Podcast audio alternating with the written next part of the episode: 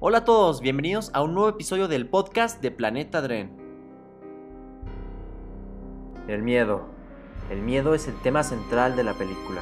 Todo gira alrededor de él y lo podemos ver en diferentes ángulos. A los criminales comunes les aterraba Batman, a Bruce y a Selina perder a alguien amado, a Falcone perder su poder, a los policías y gobernantes corruptos el acertijo, y al acertijo le daba miedo fracasar, que al final sí fracasó. Su plan por más elaborado y planeado que era, fracasó. Vemos el miedo constantemente en esta película, desde el inicio. Este es un Batman bastante diferente a los demás. Es uno que se siente más real, y no uno que pertenece a un mundo lleno de superhéroes. Cada uno es grandioso y cada uno tiene lo suyo, pero este se convirtió en uno de mis favoritos. Robert Pattinson y Matt Reeves hicieron un grandioso trabajo para sacar lo mejor de este Batman que nos muestran. Este es uno más violento y aterrador de lo que estamos acostumbrados a ver, y como ya lo comentaba, su poder está en el miedo, en esparcirlo a los criminales que habitan en Gotham. Reeves hace un grandioso trabajo para los primeros minutos de la película, donde en tan solo 10 minutos nos muestran cómo es la ciudad gótica, qué tan real se siente la historia y lo más importante, nos muestran quién es este nuevo Batman perfectamente. Esta no es una historia de origen como estamos acostumbrados a ver.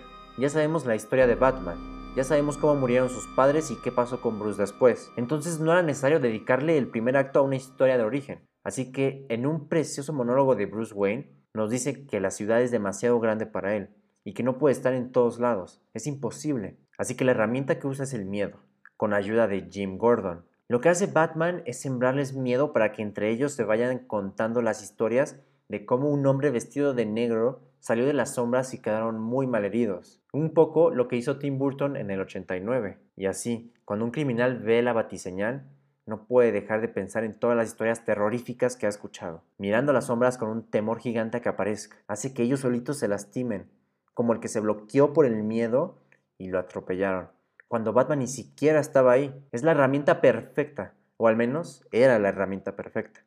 Pero eso lo veremos más tarde. Nos cuentan de manera perfecta cómo es que Batman opera y el temor que le tienen los criminales comunes. Hasta yo me sentí muy tenso en los primeros minutos. Selina Kyle, interpretada por Zoe Kravitz, también hizo una grandiosa actuación. Puedo decir con seguridad que es mi Catwoman favorita y la que mejor la ha interpretado para mí. Nos demostró lo fuerte, dura, poderosa y ágil que era.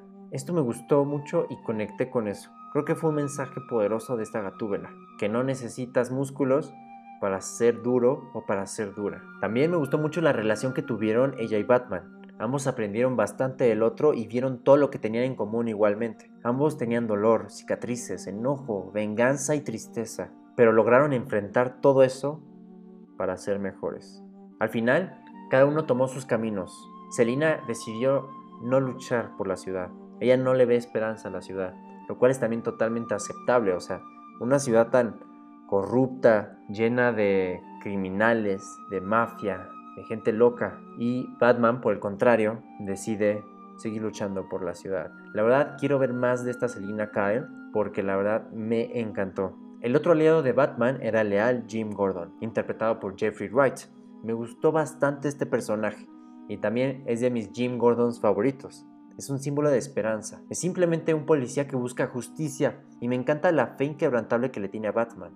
Siempre incorruptible y buscando el bien. Es alguien que simplemente simboliza a la esperanza. A la esperanza que siempre podemos ser mejores.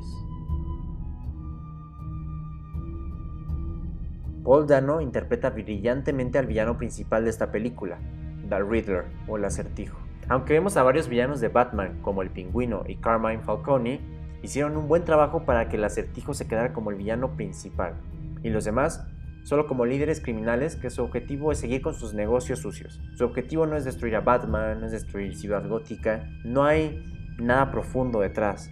Solo es quiero sacar más dinero y quiero más poder, quiero seguir con mis negocios. Mientras que Paul Dano, como el acertijo, se queda como el villano protagónico, el que de verdad importa, el que los mismos corruptos de la ciudad gótica le aterra. Aunque en el segundo acto de la película pierde un poco de peso el acertijo, ya que aparece menos, la tensión de lo que va a pasar debido a este psicópata sigue presente y cada vez que aparece se tensa mucho más. Esta versión del acertijo da bastante miedo, está realmente loco. Podemos ver también las similitudes entre él y Bruce Wayne, Ambos son huérfanos, ambos crecieron con odio y venganza, ambos buscan justicia y ambos utilizan el miedo como herramienta. Batman se da cuenta de esto al final de la película y se da cuenta de que sí logró crear un efecto en la ciudad, pero no el efecto que buscaba. Logró que criminales como el acertijo se inspiraran en él para hacer cosas monstruosas. Se dio cuenta de que la venganza y el miedo no eran los caminos, así que tiene que ser mejor que eso.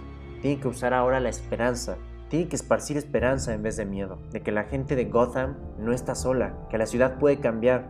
Eso vio al final, cuando la mujer herida lo ve y lo sujeta del brazo.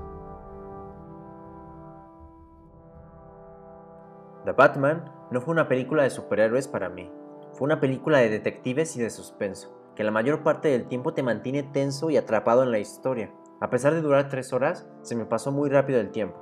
Y ahora sí vimos al mejor detective de DC. En esta versión vemos a Batman siendo todo un detective, tratando de encontrar las soluciones del rompecabezas que le va poniendo el acertijo. Me gustó bastante ver así a Batman, también vemos mucho tiempo a Batman y muy poco a Bruce Wayne. Sí me hubiera gustado ver más de Bruce, pero la escena que tuvo con Alfred en el hospital fue realmente emocional y una actuación impecable de Robert Pattinson. La película te hace pensar, te tensa, pero también te muestra escenas muy emocionantes como la persecución de coches donde Batman y el pingüino hacen un desastre en las calles de la ciudad. Otro punto fuerte es la banda sonora, es perfecta y lo que le ayuda a darle el suspenso, la tensión y la emoción que te quiere transmitir grandioso trabajo de Michael Giacchino.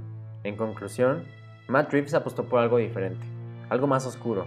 Es la película de DC más oscura que he visto desde el Joker. De verdad hay ocasiones donde da mucho miedo la película. Es una película que nos cuenta una buena historia de forma excelente. Un villano realmente terrorífico y real. Y un hombre enmascarado tratando de detenerlo. Por más listo que es este Batman, nunca pudo resolver las pistas del acertijo a tiempo. Incluso la ciudad quedó totalmente inundada y con muchos muertos y heridos. Lo que sí logró Batman fue detener a los seguidores del acertijo, que hicieran su tiroteo matando a mucha más gente. Después de una semana intensa, Bruce logró tener una pequeña victoria. Esta se ha convertido en una de mis películas favoritas de superhéroes. Es simplemente excelente.